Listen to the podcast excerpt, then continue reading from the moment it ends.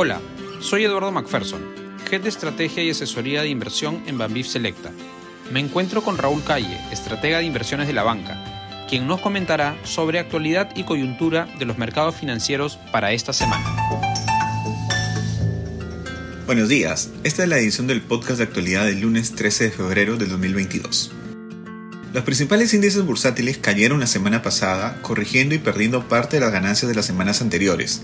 El único sector en terminar la semana en positivo fue energía, impulsado por el anuncio de Rusia de recortes en su producción de petróleo como respuesta a las sanciones de Occidente.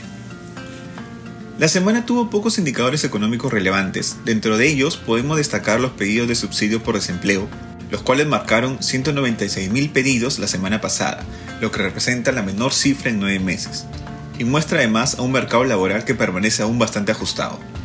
Por otro lado, el sentimiento del consumidor de la Universidad de Michigan mejoró, llegando a su nivel más alto desde enero de 2022. El optimismo de los consumidores estadounidenses viene mejorando ante el rally en las acciones de las últimas semanas y por la fortaleza en el mercado laboral, que incrementan las chances de que una eventual recesión sería corta y de poca profundidad. Por otro lado, las acciones de Google fueron bastante castigadas en la semana, cayendo un 10%, Ello debido a que en su presentación, el chatbot de inteligencia artificial de Google cometió varios errores y mostró serias deficiencias, lo cual hace temer a los inversionistas de que Google pueda quedar rezagado en el dominio de las búsquedas web impulsadas por la inteligencia artificial. En Europa, varios funcionarios del Banco Central Europeo dieron comentarios durante la semana sobre la necesidad de mantener una política monetaria agresivamente contractiva, en varios comunicados señalaron que la inflación subyacente aún está bastante alta y apuntan a más incrementos, incluso luego del incremento de 50 puntos básicos que se espera en la reunión de marzo. En China, las acciones tuvieron una semana negativa. La irrupción de globos aéreos de China en el espacio aéreo estadounidense y la posterior destrucción de los mismos incrementó las tensiones y suma un capítulo más al enfrentamiento entre ambas potencias.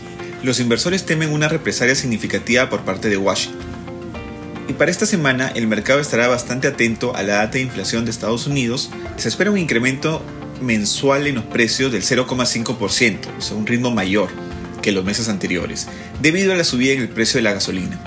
Pero en términos anuales, la inflación debería continuar retrocediendo al 6,20% ante los efectos base. Gracias Raúl. Aquí termina nuestro podcast de actualidad. Que tengan una excelente semana.